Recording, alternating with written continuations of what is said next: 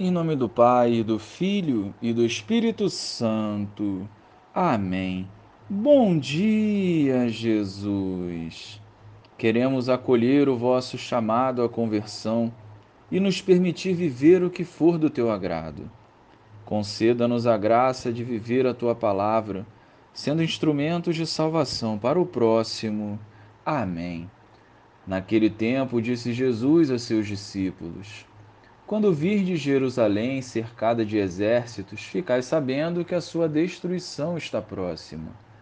Então, os que estiverem na Judéia devem fugir para as montanhas. Os que estiverem no meio da cidade devem afastar-se. Os que estiverem no campo, não entrem na cidade. Pois esses dias são de vingança, para que se cumpra tudo o que dizem as Escrituras.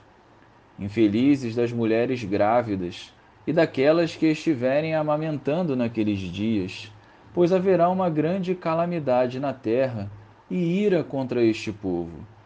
Serão mortos pela espada e levados presos para todas as nações, e Jerusalém será pisada pelos infiéis, até que o tempo dos pagãos se complete. Haverá sinais no sol, na lua e nas estrelas. Na terra as nações ficarão angustiadas com pavor do barulho do mar e das ondas. Os homens vão desmaiar de medo só em pensar no que vai acontecer ao mundo, porque as forças do céu serão abaladas. Então eles verão o Filho do Homem vindo numa nuvem com grande poder e glória. Quando estas coisas começarem a acontecer, levantai-vos e erguei a cabeça, porque a vossa libertação está próxima. Louvado seja o nosso Senhor Jesus Cristo, para sempre seja louvado. O mundo à nossa volta se angustia e sofre.